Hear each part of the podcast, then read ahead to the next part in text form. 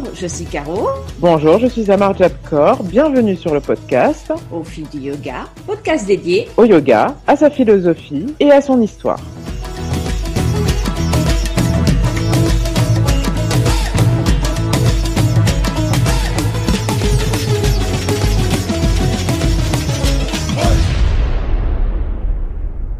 Bonjour à tous. Bonjour Amar Jabkor, comment vas-tu? Bonjour euh, Caro. Euh, très bien, très très bien. Alors aujourd'hui, je voulais rebondir, rebondir sur ce que tu nous as dit dans le précédent épisode du podcast qui portait sur, euh, on va dire, notre voyage à travers les yama et niyama des Yoga Sutras de Patanjali, donc les observances au regard de la société et au regard de soi-même. On avait parlé d'aparigraha, le détachement ou le non-attachement. Et tu nous as dit quelque chose euh, de très intéressant qui était le détachement au regard de la perfection de la posture. Et je trouve que c'est, euh, je trouve que c'est un sujet qui est particulièrement prégnant dans notre société actuellement parce que les postures, ce qu'on appelle les asanas, sont la partie la plus représentative à l'heure actuelle de ce qu'est le yoga, notamment dans le monde occidental. Mais je pense même pouvoir dire dans le monde entier. Et je voudrais d'abord rappeler que les asanas, donc les postures, la partie purement physique de cette pratique que l'on appelle le yoga, n'a pas émergé euh, immédiatement dans l'histoire même du yoga. La posture a longtemps, très longtemps, pendant ce qu'on appelle la période védique, c'est-à-dire l'Antiquité, et puis ensuite jusqu'à peu près au Moyen Âge, vers le 12e, 13e siècle, les seules postures qui étaient envisagées étaient essentiellement des postures assises. Parce que la posture assise, c'est la posture de méditation. Et puis, progressivement, on a changé dans la définition, dans l'histoire de ce qu'on appelle le yoga, pour aller vers un yoga de la force, le hatha yoga. Et c'est en fait à partir du hatha yoga et de sa retranscription dans un livre qui est peut-être le livre que les personnes connaissent le plus après les Yoga Sutras, que l'on appelle le Hatha Yoga Pradipika. La lumière sur le Hatha Yoga. Et dans cet ouvrage, on rencontre 84 descriptions de postures. Aujourd'hui, on en recense plus de, plus de 3000, même peut-être encore plus. Et, il y a beaucoup, beaucoup de débats autour de la posture. Parce que beaucoup disent, et parce que c'est ce qu'on rencontre dans les cours, on fait de la posture. Donc, on a une grande tendance à dire, je fais du yoga, donc je fais des postures. Oh, je ne suis pas souple, donc je ne peux pas faire de yoga. Oh là là, tu sais faire des super postures euh, sur la tête, sur les, euh, les équilibres sur les mains. Euh, tu es très forte en yoga. Et voilà que l'on réduit le yoga aux postures. Donc, si vous nous suivez depuis le début du podcast, vous savez que nous sommes de ferventes partisanes, oui, des postures, c'est vrai, mais de tout ce qui va avec, de tous les autres membres du yoga. Et je dirais même que parfois, nous ne faisons pas de posture et pour autant, nous faisons du yoga. Patanjali, dans les Yoga Sutras, chorégraphie euh, le, le yoga. C'est-à-dire le but de vouloir mettre fin aux variations, aux fluctuations du mental. C'est ce qu'on appelle le Ashtanga Yoga, les huit membres du yoga. Et les asanas viennent juste après les yama niyama ou après euh, le pranayama, je me souviens plus, peu importe, c'est le troisième ou le quatrième, j'ai un doute. Patanjali en parle dans le deuxième, alors ce qui s'appelle le Pada, donc je vais, je vais dire le deuxième livre, la le deuxième chapitre des Yoga Sutras. Et en fait, vous ne retrouverez, vous ne retrouverez les asanas que deux fois dans les Yoga Sutras. Et notamment lorsque Patanjali décrit la posture de yoga comme étant sthirasukam, une posture ferme et confortable. Ça, c'est pour vous poser le cadre des asanas, on va dire, dans la philosophie du yoga. Maintenant, allons un peu plus loin. Amartya nous a dit que ce qui était important, c'était de se détacher. Le désir, les attachements étaient source de souffrance. Donc on peut s'interroger sur notre positionnement au regard des postures, au regard de la façon dont on réalise les postures dans un cours, chez soi. Et dont on nous transmet, je me permets, transmettre dans le sens pas forcément euh, mauvais pour euh, les enseignants, hein, c'est pas ce que je veux dire, euh, je veux plutôt comment on formate un cours pour qu'il ne reste plus que des postures. Comment aussi la société, ah ben j'en rouvre une autre, nous formate à considérer que la voie du yoga est celle exclusivement du corps.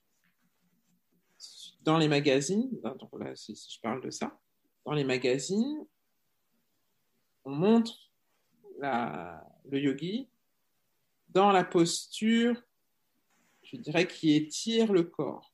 On ne le montre pas systématiquement dans la posture assise, on va chercher à impressionner le lecteur ou enfin, voilà, la personne qui regarde en disant waouh, ça c'est un objectif à atteindre. Par exemple, on va prendre la posture sur la tête. Cet objectif étant une sorte d'accomplissement de la voie du yoga. Pourquoi? Parce qu'on est dans une également également dans une société euh, de l'image. Je pense que tout le monde sera d'accord là-dessus. Et donc, l'image doit être, euh, doit provoquer quelque chose euh, chez euh, la personne qui regarde, à savoir du désir. Le désir, bien évidemment pas sexuel, hein, je parle de désir de d'envie. J'aimerais être comme cette yogi, très fine, très souple, qui a l'air très à l'aise dans son corps. Les asanas, asanas aujourd'hui, 20e, 21e siècle maintenant, sont devenus le véhicule, quelque part, marketing, et ça, on peut voir ça comme quelque chose de positif, de la voie spirituelle qu'est le yoga. C'est un fait, parce que ça peut amener des gens qui d'eux-mêmes n'iraient pas dans cette ascèse spirituelle qu'est le yoga, et en même temps, cela dénature la voie même du yoga. C'est la dénature puisqu'on est dans un huitième de la vérité. Mais ce un huitième est devenu 100% de la vérité du yoga. On ne peut ni en vouloir aux élèves, aux élèves, c'est-à-dire aux pratiquants, de vouloir et d'être attachés finalement à la réussite euh, du corps dans les postures, comme on ne peut pas en vouloir non plus aux enseignants de focaliser leur enseignement, pour tous, et puis voilà, il y a, beaucoup d'intériorité aussi, mais de, vouloir transmettre beaucoup cela, parce que quelque part, c'est des vases communicants, les élèves leur reprocheraient peut-être aussi, dans un cours de Hatha Yoga, ou là, je, pense au Hatha Yoga, euh, ou d'Ashtanga, de ne pas fournir en fait cette, euh, ce socle donc ce vase communicant est à la fois un, cercle vertueux et un cercle vicieux. C'est une opinion qui ne m'appartient qu'à moi, bien sûr, mais, c'est ainsi que je le vois. Donc la posture est devenue centrale dans la voie du yoga, et pourtant, elle n'est pas une vérité unique. Elle n'est pas une vérité unique. Et donc, forcément, le, yogi ne peut pas se considérer comme faisant du yoga si, par exemple, il faisait que du yoga dévotionnel. Il dirait, je fais autre chose. En Occident, en tout cas. Hein. Je fais autre chose, je ne fais pas du yoga. Et, et pourtant, et pourtant, je suis entièrement d'accord avec, euh, avec ton opinion parce que moi-même, ma propre expérience, je me suis interrogée. J'ai commencé le yoga pour faire du sport, pas pour chercher du yoga. Et, euh, et je me suis même dirigée vers un style de pratique plutôt dynamique qui a été d'abord le vinyasa j'ai fait beaucoup de. Enfin, j'ai essayé plusieurs styles. Hein. J'ai essayé du Hatha Yoga, du Raja Yoga. J'ai même fait un peu de Qigong aussi. je trouvais ça trop lent. Et il me manquait cette partie euh, vraiment physique, vraiment la partie corporelle, que j'ai trouvée dans le Vinyasa et qui, pour moi, euh, la plus grande correspondance est avec donc le, le Forest Yoga où les postures sont importantes. Donc à un moment, je me suis posé la question, est-ce que je fais vraiment du yoga? C'est-à-dire que j'avais le sentiment de faire quelque chose qu'on appelait yoga, mais je me suis posé la question de savoir si c'était vraiment du yoga, à tel point que vous trouvez des appellations comme yoga traditionnel, yoga de l'Inde. Et là, je me suis dit, mais qu'est-ce que je suis en train de faire? Et j'y réfléchis par rapport euh, aux asanas, aux postures. Et effectivement, la posture, j'en ai besoin, pas nécessairement tous les jours maintenant. J'en ai besoin parce que mon corps en a besoin. J'ai besoin de saturer physiquement mon corps de toutes ces impressions, de toutes ces mémoires qu'il a conservées, par exemple, sur une journée, une semaine, de toutes les émotions euh, qu'il contient j'ai besoin de les exprimer. Et quand je dis exprimer, c'est dans le sens de les, de les tordre, de torsionner mon corps pour en faire sortir tout ce dont je n'ai pas besoin. Donc moi, j'ai besoin de force dans, le yoga. Et c'est vrai que le forest yoga est un, un yoga très intense. Et la question se pose alors, oui, mais euh, est-ce que ça a un lien avec euh, cette fois-ci ce qu'on va appeler la spiritualité ou la philosophie du yoga? Et c'est là où c'est intéressant parce que oui. D'abord, euh, oui, parce que dans nos pratiques, ce qui est important, bon, effectivement, il y a le, le souffle. Elle doit être centrale. La pratique du souffle doit être centrale dans la pratique physique du yoga. Pourquoi? Parce qu'elle permet d'équilibrer euh, tout le corps. Mais je dirais que ça va même plus loin que ça. C'est que l'on devient attentif à notre corps.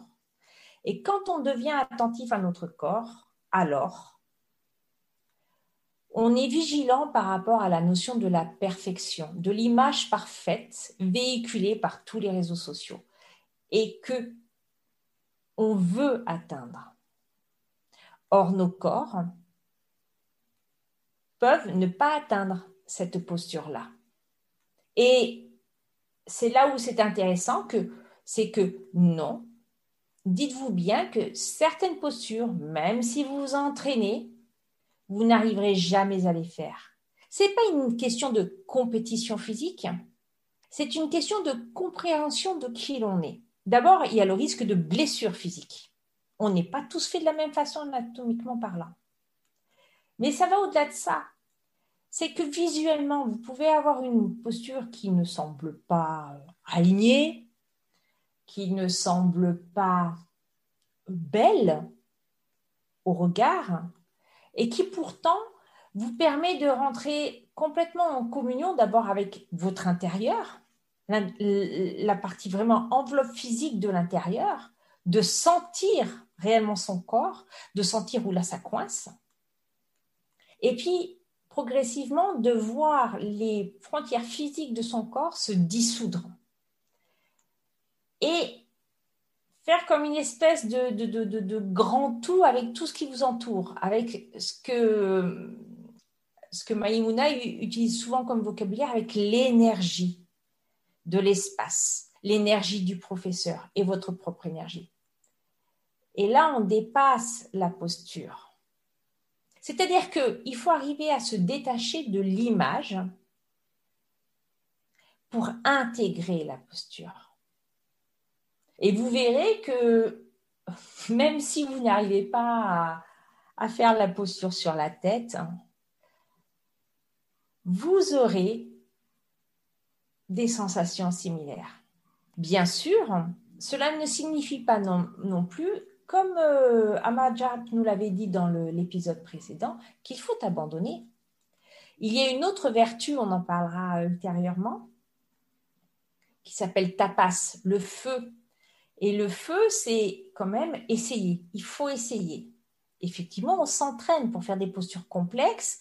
On a besoin d'échauffer le corps, on a besoin d'assouplir le corps, on a besoin de renforcer le corps.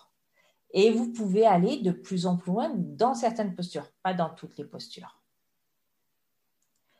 C'est aussi une question d'humilité par rapport à la posture. Se soumettre à la posture.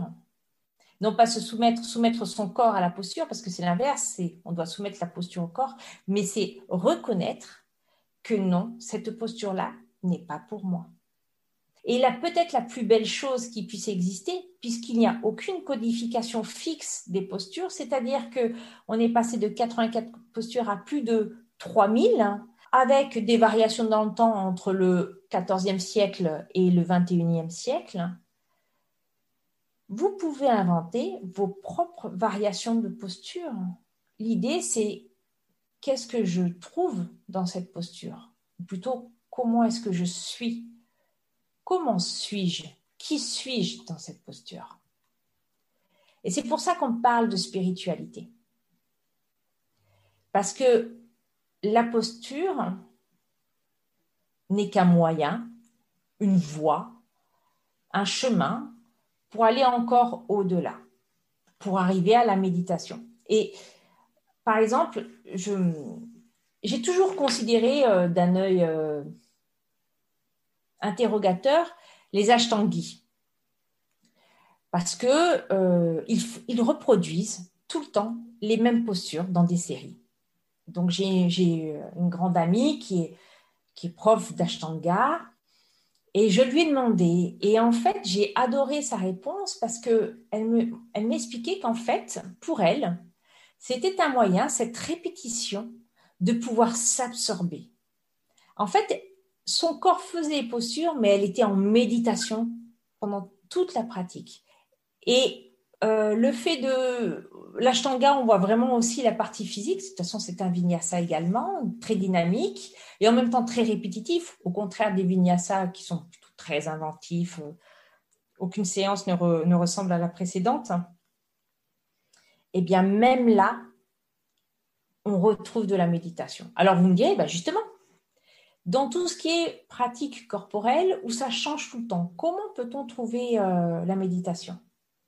Ou en, tout cas cet état d'union euh, où vous êtes bien. Mais au-delà du bien, je libère des endorphines, des, hormones du plaisir, ça va au-delà de ça. Eh bien, en fait, dans le changement, votre corps s'interroge. Votre corps s'interroge et puis lâche.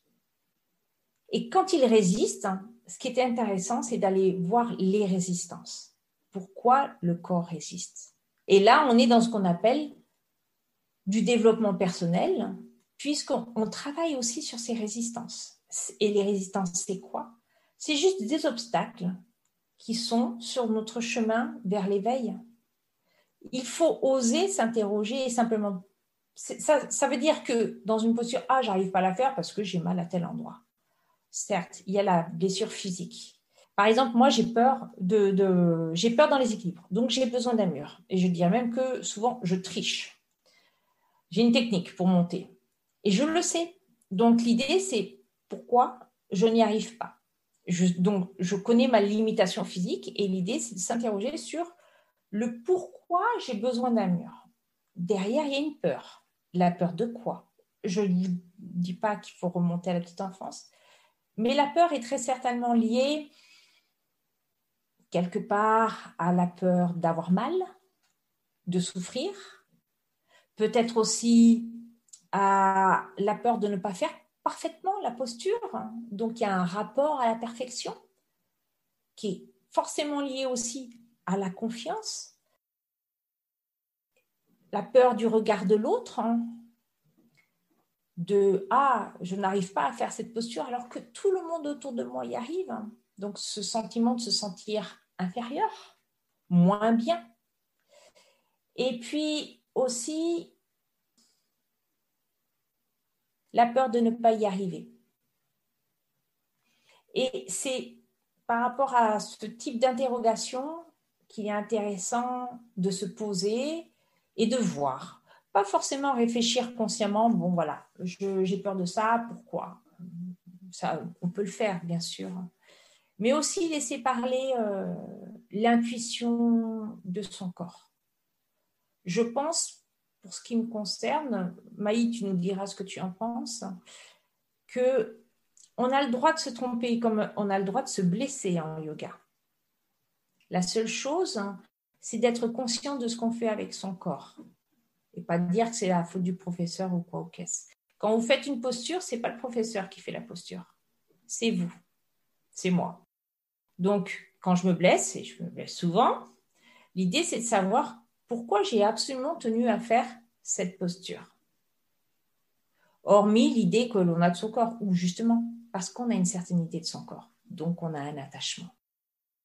Donc la notion de détachement qu'on a vue précédemment, on la retrouve forcément énormément dans tout ce qui tourne autour de la thématique euh, des postures.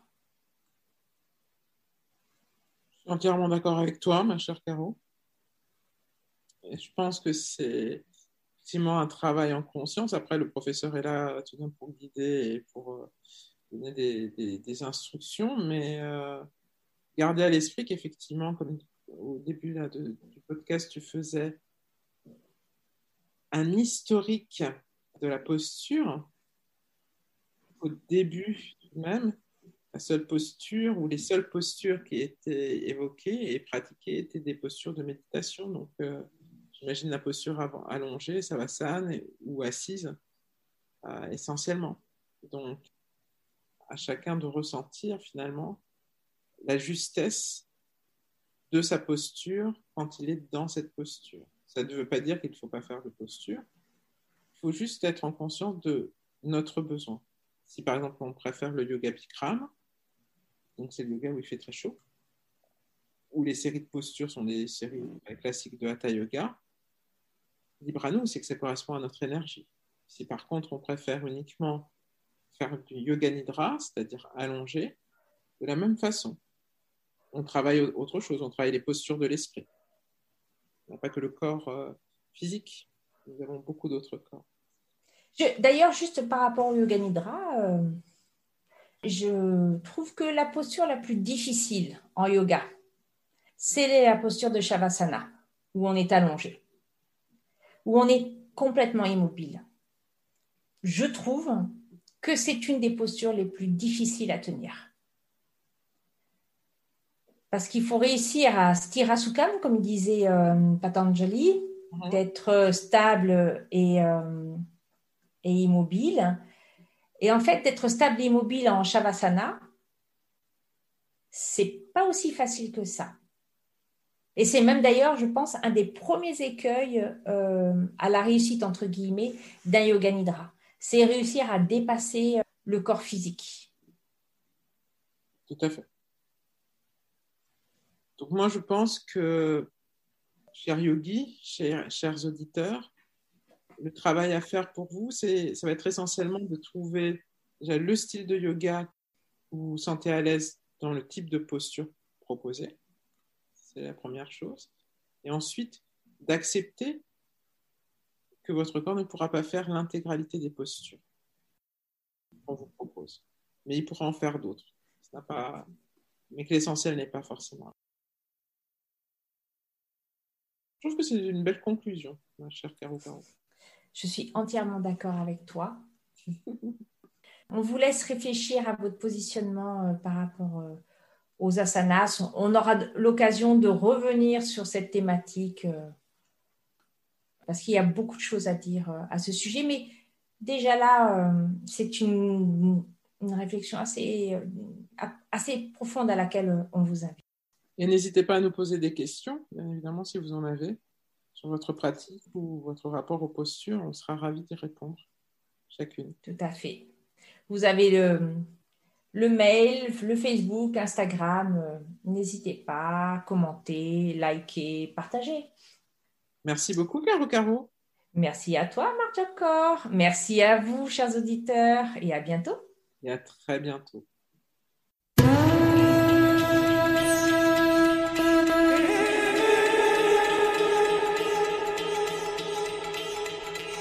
Vous avez aimé alors n'hésitez pas à nous le dire en nous écrivant à l'adresse suivante au fil du.